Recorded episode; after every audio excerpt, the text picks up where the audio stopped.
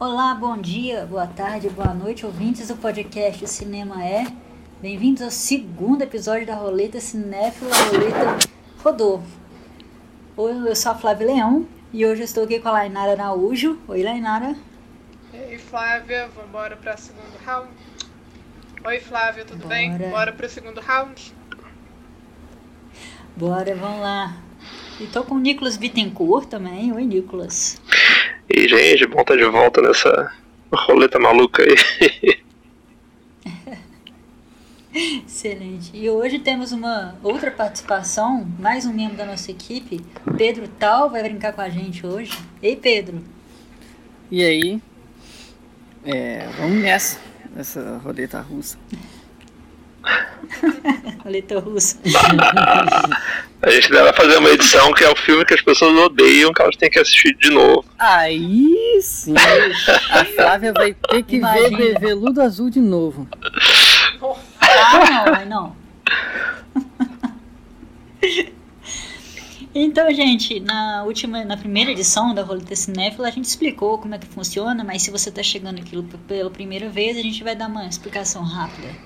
De novo, o Nicolas que deu a ideia da gente brincar dessa roleta cinéfila, em que cada um indica um filme para o outro em cada edição, né? E vai rodando um filme que a, a gente gosta e um filme que o outro para uma pessoa que nunca viu esse filme. E a gente está nessa segunda edição. Então, como eu comecei da última vez e eu sempre deixo ele por último, Nicolas, você vai começar hoje, beleza? Muito obrigado. Como sempre, os humilhados sendo exaltados aqui. Bom, então vamos lá.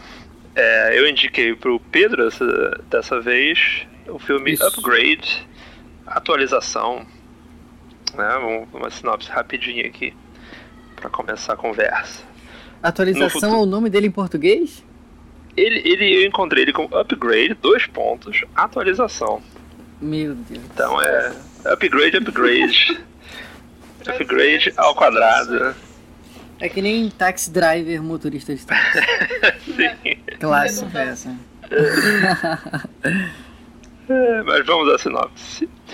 É, no futuro próximo, a tecnologia controla quase todos os aspectos da vida.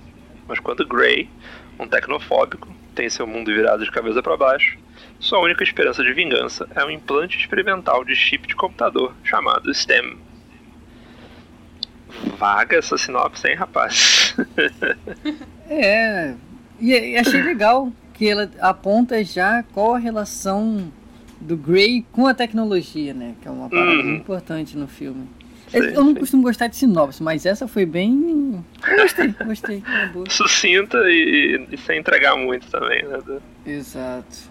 Da história. Mas diz aí, Pedro, o que, que, você, o que, que você achou do upgrade, atualização? Cara, eu gostei bastante do filme. É... As indicações são a partir da nossa watchlist do Letterboxd, né? Então eu já tinha uhum. demonstrado interesse nele, mas é daquele tipo de coisa que fica escanteada, né? Ali na nossa, na nossa lista do que assistir. Uhum. Mas eu até fui esperançoso, não com expectativa, mas eu fui bem esperançoso assim assistir, eu me surpreendi bem positivamente. Porque cara, eu gostei muito de como é um filme bem consequencialista. Ele uhum. propõe ele propõe de certa forma um bem maior a partir de uma tragédia e essa ideia por si só já é já é bem. É um pouco difícil de você lidar, porque ela meio que é moral, assim, tipo, meio maquiavélica, né? Dos fins justificarem os meios e tal. E os fins do filme não são necessariamente fins 100% positivos, mas em algum nível ele é. Para um personagem, ele é. Uhum. E eu achei, eu achei muito bom o final, porque eu achei que foi um final feliz. Acho que todo mundo saiu satisfeito, apesar de tudo, todo mundo saiu satisfeito.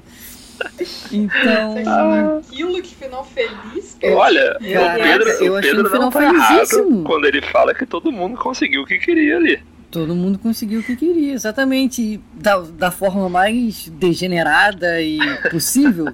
Sim, mas é uma forma ainda. Então, é, é o lance do, dessa filosofia consequencialista, no final das contas, que eu gostei de como o filme não só ele abraça e essa moralidade muito dúbia, mas ele se diverte com isso na maior parte do tempo. Então, acho que é um filme que se entende. Ele sabe, ele sabe de onde ele vem, ele sabe onde ele quer chegar. Isso eu acho que é muito importante porque a partir disso ele consegue brincar muito com essas ideias dele de tecnologia e de um cara muito analógico e desse conflito quase que inerente à, àquela sociedade, né, do que é controlado pelos humanos, o que é manipulado pelos humanos, o que não é. Cara, eu, eu gostei bastante. Eu gostei bastante. É, que bom que você tenha, que você tenha gostado, cara. É um filme que eu, que eu também peguei para assistir, não tava muito. Eu tinha ouvido falar, acho que, não sei se na internet alguém tinha comentado sobre. Eu falei, ah, vou assistir isso aí. Ver qual é. Aí eu fiquei também bem surpreso, assim. Com a qualidade, a objetividade do filme, as relações Sim. traçadas no filme ali. E. E além de ser um bom filme de ação também, né? Tem, tem cenas é, muito bacanas. Isso, com certeza a forma como ele filma, né? O ponto de vista do, do Gray depois que ele é atualizado. Eu acho muito bacana aquela coisa da, da câmera travada nele e, e os próprios é, movimentos é, dele. Exatamente. Esse aspecto visual, né? É uma, hum. Eu achei uma tradução visual muito boa do, da questão do controle do Sten sobre o corpo dele. Uhum, porque uhum. A, a câmera é, estática no corpo dele, a visão dele, a mente, o cérebro dele atua só como observador. Uhum. Enquanto aqueles movimentos que teoricamente são inerentes ao corpo dele, na verdade estão sendo programados, estão sendo executados de outra forma. E uhum. esse, esse lance do, da, da câmera travada, estática, é uma representação, é uma tradução visual muito interessante desse, desse aspecto. E as cenas de ação são incríveis. Cara, a, aquela que, que ele enfia a faca na boca do cara e puxa para trás, ele fica sangrando e a boca dele. Nossa, é muito bom, cara. Muito bom. Nossa. É muito bom. casar com aquela cena que são boas. Surreal. Acelerado. Nossa, tipo, não Surreal. O cara é... fez isso, eu fiquei tão impressionada quanto o protagonista, porque foi demais aquela cena. É, e, e, e, é legal isso, que o protagonista, ele tá lá, tipo, cara, o que, que você tá fazendo? Que, cara, isso é muito pesado até pra mim, assim. E, e, tem, e, e, de novo, o aspecto dele ser só um observador ali. Ele, hum. ele ser passivo, ele ser completamente passivo. E, ele aceita esse, esse controle, né? Ele aceita, ele aceita. Ele aceita, o contrato é feito e é isso. exatamente. Ele só embarca. Eu gosto da interpretação. Ah. Fala, Léo. Eu percebi que o Grey é igual ao Tom Hardy. Mas o, é Igualzinho. o, o Logan Marshall Green eu, eu ele é o dublê também. oficial do Tom Hardy. Quando, quando as produções não conseguem um Tom Hardy, eles contratam o Logan Marshall Green. eu lembro da primeira vez que eu vi o trailer, acho que foi do Alien. Algum Alien que ele faz eu vi esse trailer e falei, pô, que maneiro, Tom Hardy tá fazendo o novo Alien. e não era, tipo. Aí depois eu... Esse filme, eu achei ele assim. Ele é simples, ele tem uma premissa simples, mas não é uma história fácil de ser executada. Uhum. É, apesar assim que ele está assim, um pouco abaixo do radar de Hollywood, ele entregou cenas assim que podem se equiparar a John Wick, porque sim, é o típico filme. Esse filme é muito Black Mirror. então, é muito. Eu, assim, fiquei surpreendida. Ouvi falar dele na época que lançou, muito vagamente, em alguns canais de cinema, mas não dei muita importância, o que é uma pena, que eu queria ter dado importância na época que ele saiu. E aquele final, gente, nossa. final feliz, final feliz. Interessante. Final feliz, pô. final feliz.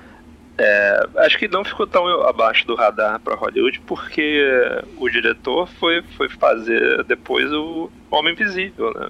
Foi o upgrade dirigido pelo Lee Whannell. É o mesmo cara? É o mesmo cara. Tá explicado eu... a qualidade. Então. eu não assisti o Homem é. Invisível ainda, mas parece ser bem legal. Sim, é muito Excelente. bom. Muito bom. A gente falou na última roleta. Isso. Apareceu na nossa Mas, assim, eu... aliás, escutem. O pessoal tá lá Sim. No, no nosso site, podcast.cinemae.com.br. Escutem lá. Você não precisa assistir o primeiro para ouvir o segundo, mas né, ajuda a gente uhum. com, os, com é as tocadas. É, mas, mas, falando que... da, da, da, produção, fala. Tem duas coisas que, eu, que me chamaram a atenção nesse filme, que é, de uma certa forma, é, nesse mundo tecnológico, né, cada vez mais que a gente vive, e mais exacerbado ainda na, época que passa o filme, mas tem uma certa dependência ainda do analógico, né, porque eles foram atrás do uhum. tecnofóbico, né, que eu adorei esse termo, aliás. Precisavam uhum. dele, né, de uma coisa analógica. Então, eu achei bastante legal isso. E também, né, a questão sobre até onde a gente vai com a tecnologia, né? Até onde a gente vai conseguir ficar no comando ou até onde a gente vai ser rendido por ela. Então, assim, é muito legal isso. Gostei muito. Muito interessante. É, exatamente. Tipo, futuro, no, né? no começo, o filme parece até que ele está querendo propor uma relação simbiótica entre homem e máquina, mas no final das contas ela é completamente hierárquica. Uhum. E eu acho que esse ponto que você tocou é muito bom, porque o fato de ser um cara completamente analógico, o cara que ele fala do carro, que ele gosta de manusear o carro e ter o carro dele, e ele ser jogado a essa realidade, tipo, o estranhamento dele com aquilo é essencial pro Stan e por essa relação que o filme está propondo. Então, esse é um dos aspectos mais legais do filme também, para mim. Exato, analógico é o novo, novo digital, né? Com certeza. Exato. Então tá bom, gente. Mais alguma observação sobre o upgrade, a atualização? Esse nome, cara, pelo amor de Deus. Não, sobre a representação do futuro do filme, eu acho bem bacana, porque apesar de ter alguns elementos muito futuristas, ele não está muito longe da nossa realidade. Assim. Tá certo que carros, os carros do filme, por exemplo, são autodirigíveis. Uhum. Né? Já, já existe, já, já tem. Já existe? Pois é, exatamente. Ele não, ele é um, sei lá, um 2.0 do que, do que já existe, né? Então essa representação de futuro dele é, é uma representação não tão distante, né? Do que a gente já tem. Eu gosto muito de algumas coisas que ele faz diferente, por exemplo, a coisa da, da dos implantes né, da, da, dos vilões, por exemplo, que o cara tem uma arma dentro do braço. Achei isso visualmente muito interessante. Muito legal. Ah, que, que atira, né? Sim, Como sim. É, doideira. Ele levanta a palma da mão ali e já tá saindo tiro. Afinal, se as autoridades conseguem uma tecnologia que ajude já controlar a sociedade, os inimigos, os bandidos, são muito mais avançados nesse quesito. Né? Foi assim. Eu gostei dessa, dessa questão, sabe? Isso me veio na cabeça enquanto assisti o filme. Uhum. É que tem, tem muito a ver com a ilegalidade, né, desse, desses processos uhum. da, da, biologia. Ela está muito associada a um underground, né? E como, e como isso acaba criando um castas sociais que ele o cara fala tipo mano eu e você nós somos superiores tá ligado por que você tá se contentando com, a, com essa porra mundana com essa humanidade que não te pertence mais você não precisa disso olha, olha o que a gente pode fazer e de como isso cria classes novas sociais e enfim o filme até poderia ter ter caminhado bastante por esse caminho. Ele, ele cria um terreno bem fértil nesse aspecto. Eu acho legal que ele não vá, porque ele está preocupado narrativamente com outras coisas.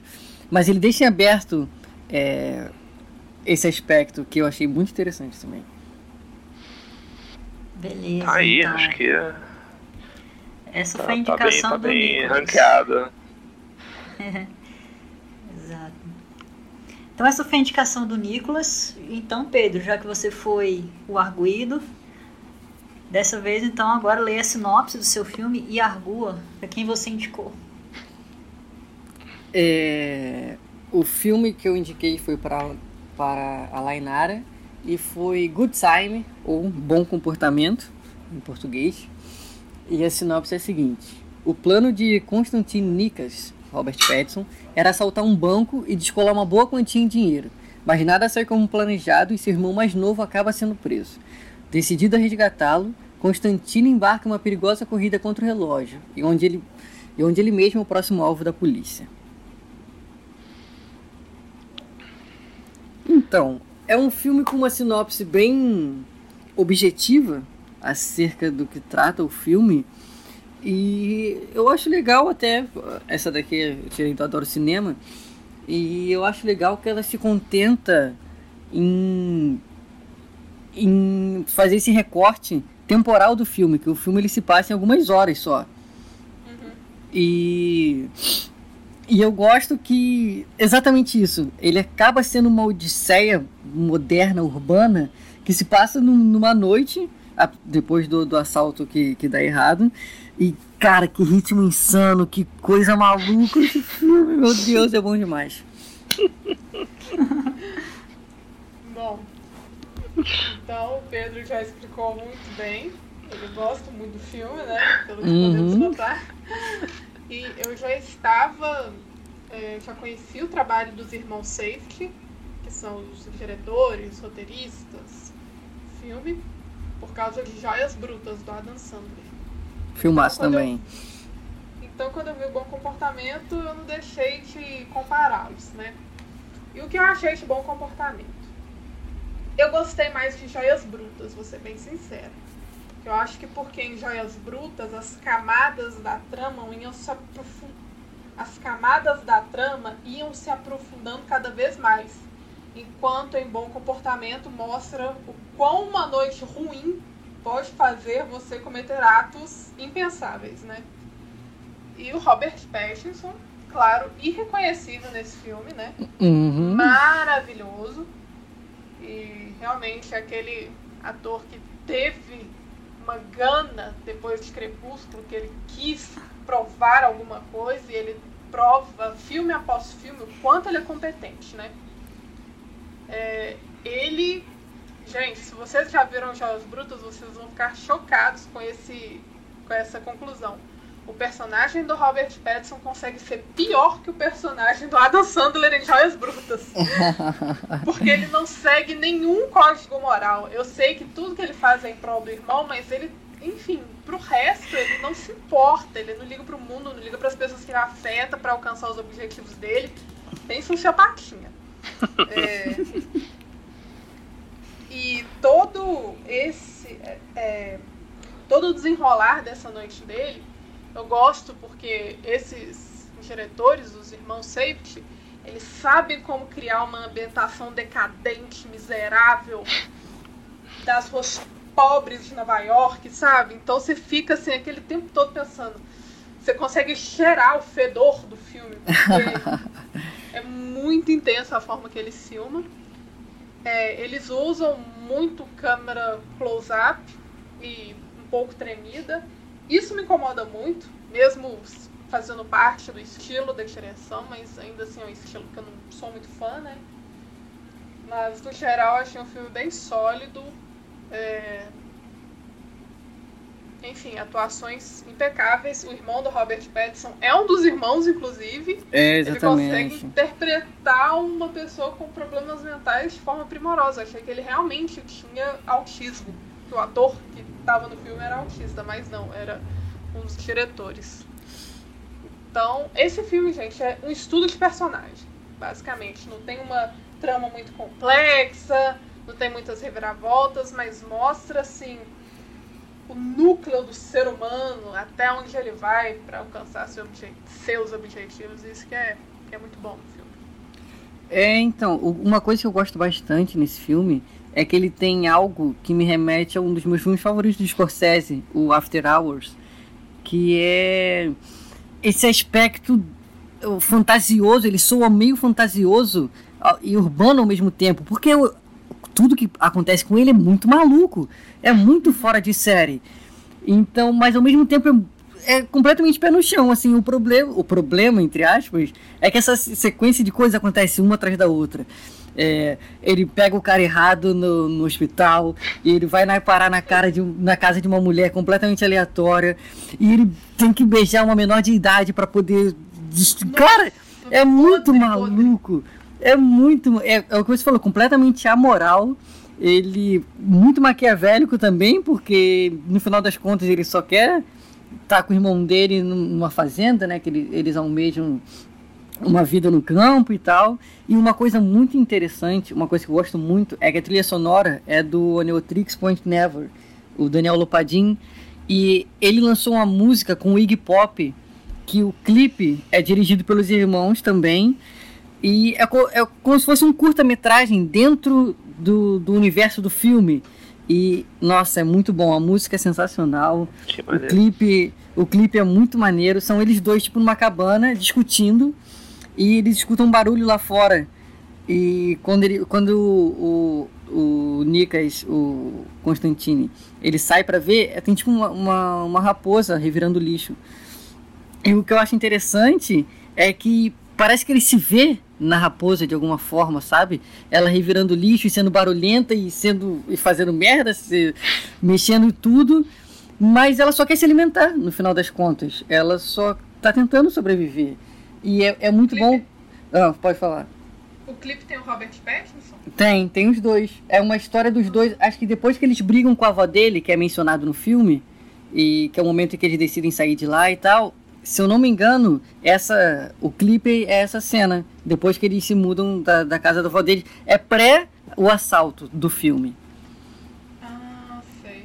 E, nossa, cara, é lindo, é muito tocante. A música do Iggy Pop, eu sou suspeito de falar do Iggy Pop, porque eu gosto muito dele. Mas a música é, é. O nome da música, se eu não me engano, vou até procurar aqui, mas é o, o Puro e o Condenado, o nome. Eu abrir aqui pra assistir daqui a pouco. Cara, sério, é incrível. E eu acho que rola muito disso, dele se ver como esse. Você falou do cheiro, achei, achei muito bom isso. Que ele se vê como esse animal sujo que tá revirando o lixo e vivendo na surdina, mas no final das contas ele só tá tentando sobreviver. E, cara, nossa, eu. eu esse filme, sei lá, velho. Foi, foi, foi, o primeiro filme que eu tava procurando para ver do Robert Pattinson pós-crepúsculo e foi logo esse soco na boca do estômago. Ai, cara, bom demais. Uhum. Filme é um pesadelo, né? Um pesadelo. Flávio e Nicolas, o que, que vocês acharam? Flávio, pode começar. Então, eu achei um filme bastante interessante. Não foi meu filme preferido da vida, mas achei bastante interessante. Ah, eu acho que eu vou falar aqui da minha cena, uma cena que eu achei, acho que talvez seja a minha preferida, que eu achei muito interessante, que é a cena do que eles assaltam o banco. Eu achei eu fiquei assim, gente, que coisa, que assalto, mas meu Deus. Eu não vou contar, senão eu vou estragar a, a, a surpresa, mas a cena do assalto realmente foi uma que eu gostei bastante. Aí o Pedro tava falando da sobrevivência e tal, do Robert Pattinson, eu lembrei também da cena que ele pinta o cabelo. Nossa, sim. Pra, né, fica com mais cara de.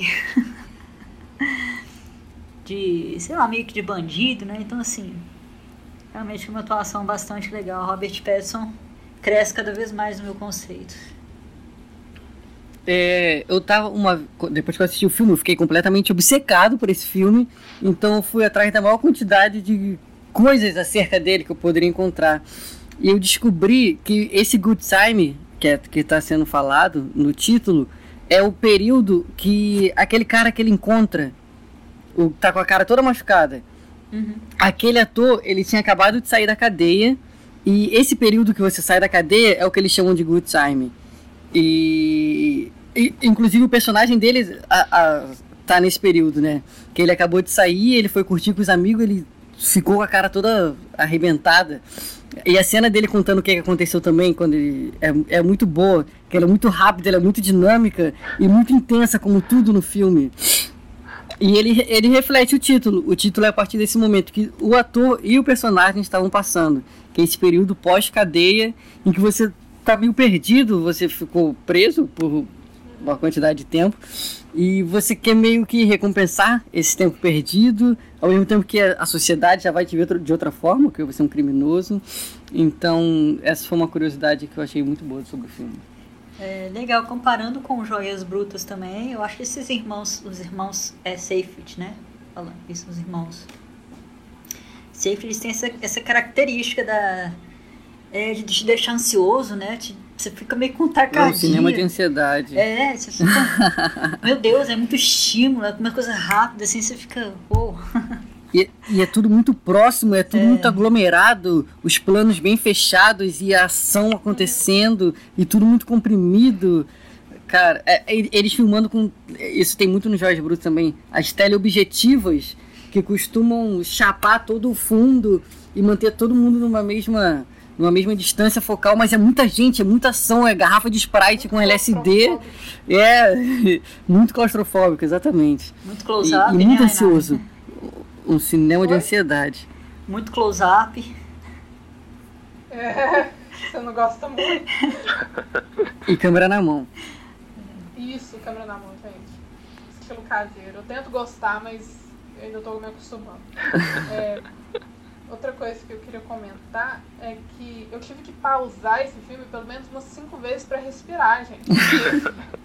não que eu não estava conseguindo acompanhar a história, mas eu dei pausa e pensei, peraí, até então a noite dele aconteceu isso, isso, isso.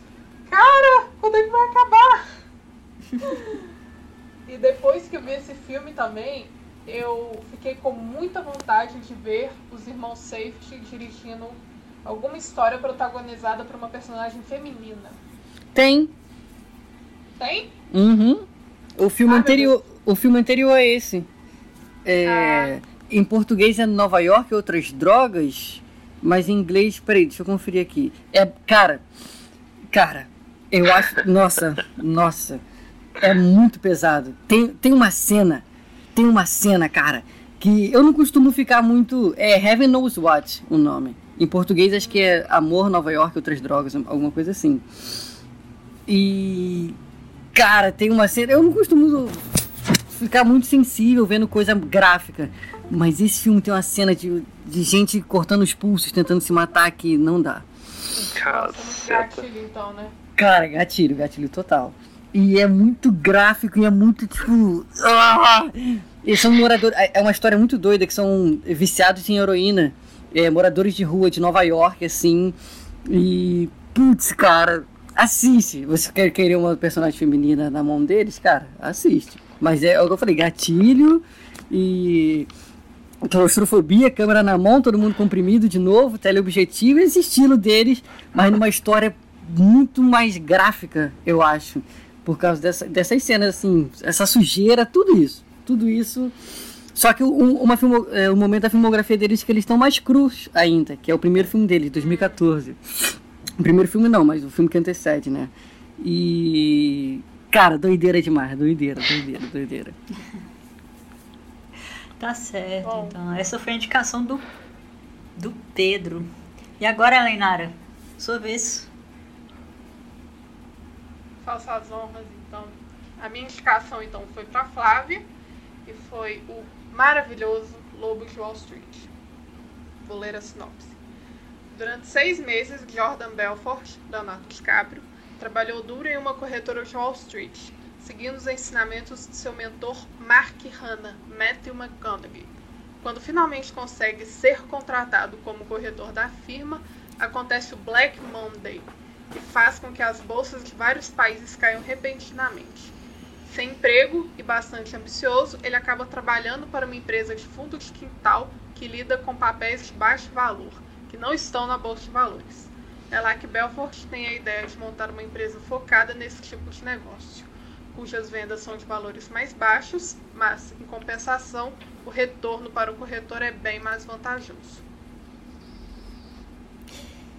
É, Conte-nos então, Flávio, o que você achou. Ai, meu Deus, Flávia. Caprio. pois é, gente, agora que eu tô nessa de, de estar sendo indicado os filmes escoceses e tô conhecendo bastante assim, o diretor, eu tô chegando à conclusão de que é, eu não gosto muito dele. Acho que eu sou. Bom, gente, essa foi a minha última participação no programa. Muito obrigado.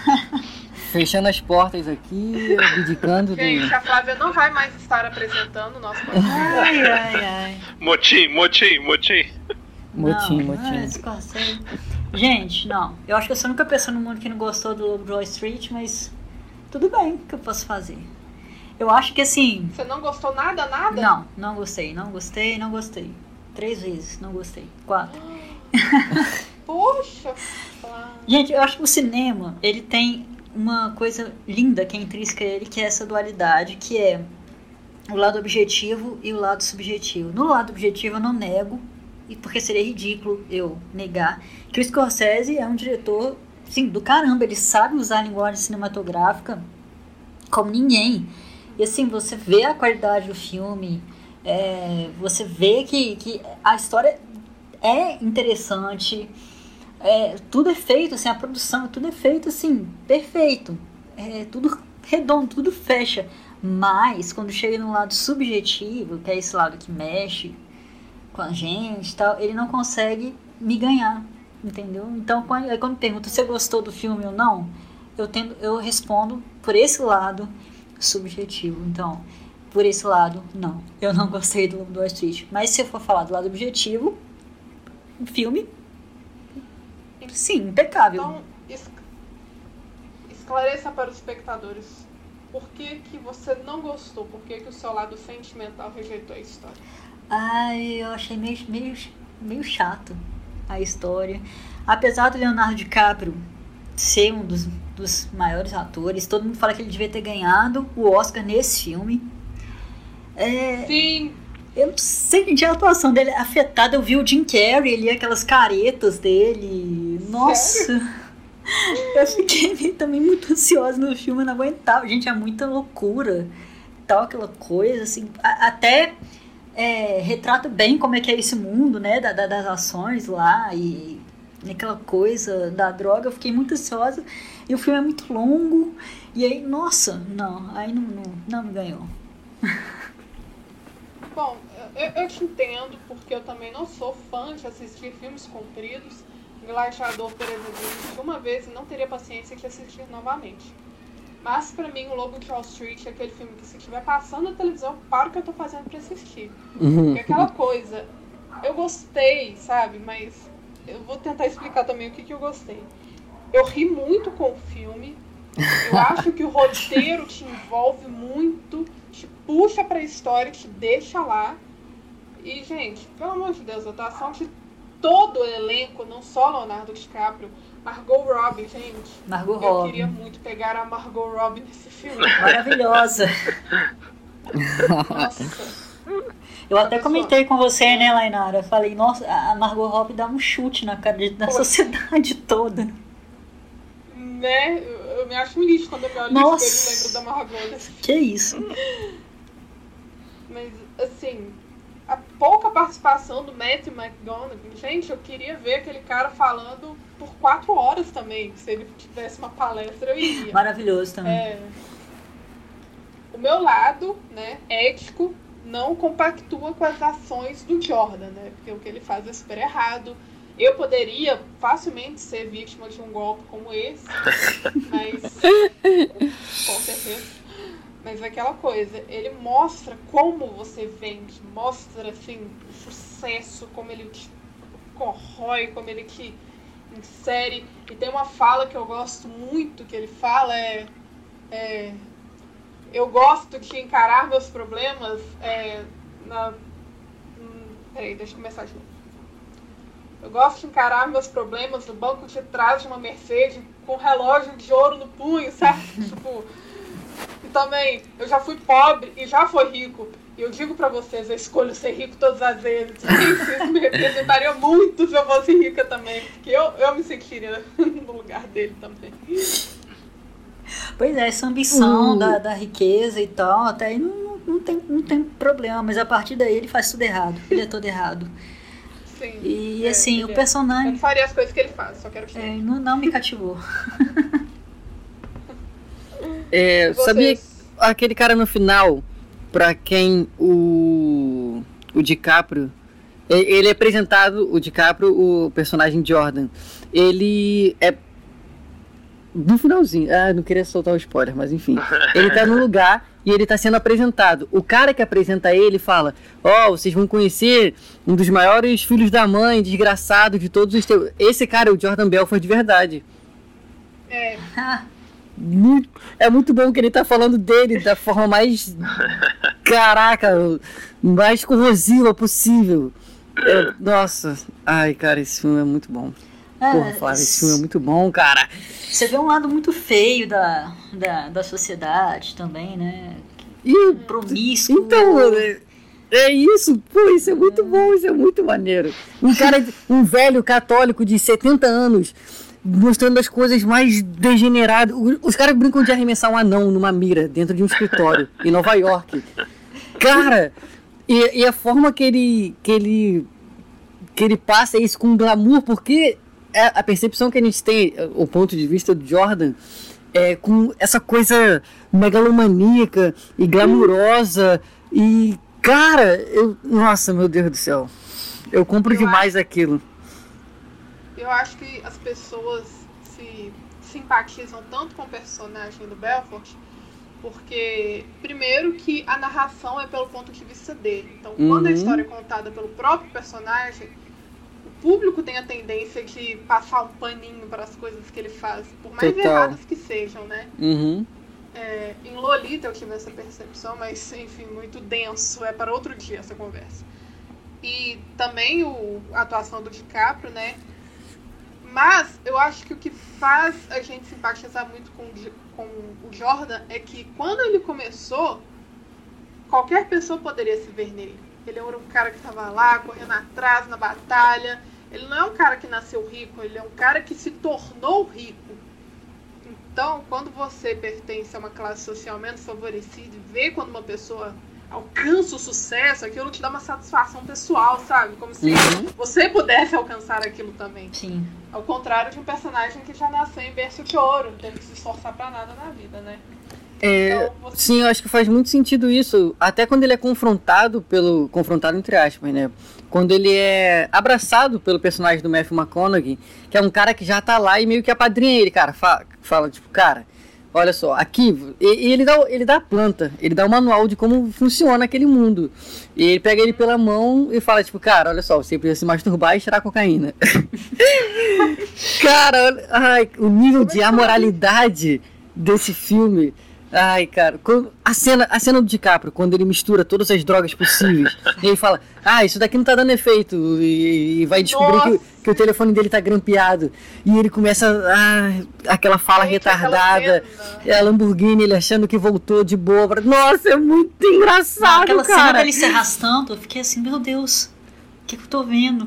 Jesus, olha isso. É muito, ah, não, melhor, e, e, a, e a ideia... É uma das melhores cenas do filme. E a ideia do, de para ele tirar o cara do desengasgo para dar um up na vida dele é tirar cocaína Ai, e tirar o cara de. Cara, olha isso, velho. É muito engraçado, mano. Analogia com o Popeye, gente. Noção da loucura. É, e você vai vendo também a deturpação que ele vai sofrendo à medida que ele vai ficando rico, né? Ele fala, quando você é rico, tudo melhora, você, você, até as mulheres ficam mais bonitas. E aí que você vê, ele era casado com uma mulher que não é tão bonita, depois ele fica com a Margot Robbie. E aí quando ele vai, ele olha para o mundo real, que não é aquele dele, ele só as pessoas que não estão ali, a juíza, a advogada, pessoas que estão assim no mundo legal, né? não tem ninguém bonito. Então assim, realmente uma deturpação que foi bem representada, né? Mas é, no final eu não não me cativou o lado subjetivo do filme, como eu expliquei. Agora, para fechar, é você, Flávia, que fala do seu filme indicado. Sim, eu indiquei então para o Nicolas uma animação. Vamos com um filme mais levinho, né, Nicolas? Eu indiquei o Klaus. o Klaus foi indicado ao Oscar. Então vou ler a sinopse aqui. Em Smirenburg, remota ilha localizada acima do Círculo Ártico, Jesper é um estudante da academia postal que enfrenta um sério problema. Os habitantes da cidade brigam o tempo todo sem demonstrar o menor interesse por cartas. Prestes a desistir da profissão, ele encontra apoio na professora Alva e no misterioso carpinteiro Klaus, que vive sozinho em sua casa repleta de brinquedos feitos à mão. É, não gostei muito dessa sinopse aqui do, do Adoro Cinema, que eu acho que não, pega muita essência do filme, né, Nicolas? Eu acho que, que deixa no ar sobre o que, que é, assim. Que na real, na real, Klaus é, é nada mais nada menos do que Papai Noel Begins. né? Mas eu queria. Primeiro eu queria agradecer a Flávia por me indicar o Klaus, porque é um filme que eu deixei pra assistir depois acabei não vendo. Quando saíram os indicados pro Oscar, ah, vou ver. Não vi. E aí agora tive a oportunidade de ver. Assim, acho que a roleta também tem essa função de, de, de, motivar a gente a ver uns filmes que a gente tá. A gente fica postergando. E, cara, eu simplesmente amei o filme. Assim. O filme é lindo. Primeiro que ele é lindo demais. Toda a animação é. é a animação é, era toda feita em, em, em 2D, da maneira, da maneira tradicional com um acabamento em 3D. Então parece que ele é 3D, mas ele, na verdade ele não é 3D. Isso é o que é o mais incrível, assim, da concepção do filme. E, e é uma história muito bacana, assim, me, me remeteu muito aí, eu não sei quem, quem assistiu também pode, pode dizer se eu tô viajando ou não. Me remete muito à nova onda do Imperador. Eu acho o personagem principal muito parecido com o Cusco. que é aquele cara que se acha o tal, que, que sempre teve a vida boa, sempre né, ele sonha com os lençóis de seda e tomar café na cama e tal, que a família rica dele providenciava, e aí ele é jogado nessa terra, terra de ninguém, lá no fim do mundo, e ele tem que arranjar um, um, um, jeito de sair, e o jeito que ele arranja é um pouco, é um pouco amoral, porque ele está usando as crianças né, para conseguir a meta dele de, de, de cartas enviadas para poder sair de lá. Mas ao mesmo tempo ele vai se envolvendo né, com a história do próprio do próprio Klaus e, e, e com as pessoas da cidade. Né? E, e, é muito é um filme muito bonito, assim, é um filme muito é, delicado assim, na forma como ele passa as mensagens, assim, né? Ele não é muito didático nessas horas, assim, né? Muita a mensagem do filme, é, seja assim, assim, assado. É uma coisa que você pega, assim, é a bondade do Klaus, assim, que fica muito latente, assim. É o cara que ele tem uma família, ele tem uma história muito trágica. Né? Eu, eu, eu chorei bastante vendo o filme. Me emocionou demais, assim, e, e, e, mesmo por ele não ser tão dramático, assim, ele mostra a história, mas ele não tem uma uma coisa melodramática na, na, na forma de contar essa história. O que, que vocês é. acharam? Eu não assisti. Quero falar primeiro porque assim eu, eu estou assim sangrando por dentro porque quando esse filme saiu, né, ano passado, no fim do ano, eu ia assistir ele, né, na minha lista de filmes natalinos, mas eu deixei passar também, né? Também na época de premiações deixei passar. Que arrependimento. eu, assim, por que, que eu não vi esse filme na época que lançou pra dar uma moral pra Netflix? O 2D não morreu, que fique bem claro. Eu odeio o filme 3D. Não que eu odeie, mas eu acho, assim, injustiça, porque filmes 2Ds, animações 2Ds, são muito mais lúdicas, abrem muito mais possibilidade. É... E claro, gente, mexeu comigo de uma forma que um filme não mexeu comigo há muito tempo. E ele me remeteu muito ao filme A Felicidade Não Se Compra. Uhum. E quando um filme consegue te fazer chorar, não porque ele é triste, mas porque os, os pequenos atos de bondade das pessoas naquela história esquentam o seu coração, aí você vê que é um filme brilhante. Você chorar de felicidade. Quando o filme faz isso, gente, é o creme de la creme do cinema. e falando uma pessoa que puxa saco da Pixar, eu acho um absurdo que Toy Story 3 ganhou de Klaus. Eu também. Klaus deveria ter ganhado o Oscar. Sim. Eu torci pro Klaus. eu nunca vou. Eu nunca vou perdoar a academia por ter escolhido Toy Story. A Disney deve ter comprado a academia, só Eu também acho. Concordo plenamente. Klaus. É, foi mais famoso. seus méritos e tudo. Mas Toy Story 4 foi fraco comparado aos outros e Klaus dá uma surra nele em questão de sentimentalismo, história, narrativa, tudo, tudo, gente. É. Então, Ai, apaixonei. Eu vou ver todo final do ano. Pois é, é, eu, eu já instituí aqui que é o filme do Natal agora, de todos os natais. Pois é, eu acho que há muito Sim. tempo um filme não representava tão bem o espírito natalino de uma forma tão bonita, né? De uma forma tão forte. Sim, E ao mesmo tempo leve. E, nossa, e Klaus é. Nossa, foi tudo. muito engraçado também, gente. Ele tem tudo, comédia, drama. É. Ai, é perfeito. Não, é a perfeito. forma como ele, ele fala sobre essas coisas, né? A forma como ele começa a criar o mito do, do Papai Noel. É tudo muito bem encaixadinho, assim, é tudo muito- muito bem sacado. Né? As renas, como é que entram as renas, o trenó, os brinquedos, os, os elfos, né? Que, que, que fazem os brinquedos. Então, assim, é, é tudo muito. E eu não olha, eu falo pra você, eu não gosto de Natal. Eu acho Natal uma, uma época melancólica, nossa, miserável. Eu não sou fã de Natal, não. Mas, pô, eu gostei demais do Klaus. Achei um filme muito bonito. É um filme com uma mensagem muito bonita. E ele é muito divertido, ele é muito engraçado ao mesmo tempo. Pois é. É, o Não é elenco. aquela comédia Sim, pra sim. criança com flatulência, não. É uma comédia que qualquer criança pode entender, os adultos apreciarem também. Eu detesto quando enfiam piada de peido em animação. Nossa, já cansou, né? Criança rindo. Não é só animação, não. Tem, tem muito filme live action que tem piada de peito também. Ah, não, não. Humor de quinta. É, verdade. Mas. Mas e eu gosto também do personagem principal ser esse cara malandro, assim. E eu acho o elenco ótimo também. Eu gosto muito do Jason Schwartzman, que faz o personagem principal. Ele é o queridinho do Wes Anderson e eu gosto muito dele.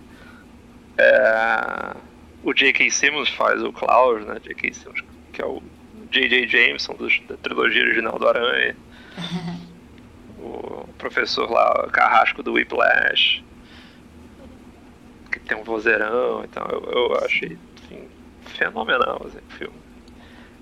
Realmente me, me, me deu um. Eu tive que dar um tempo assim, depois que o filme acaba, assim, pra você se, se, Uhum. É. se recuperar, assim, se, se recompor assim, do que você acabou de assistir. É o oposto do, do, do Good Time, assim. Good Time você termina, tipo.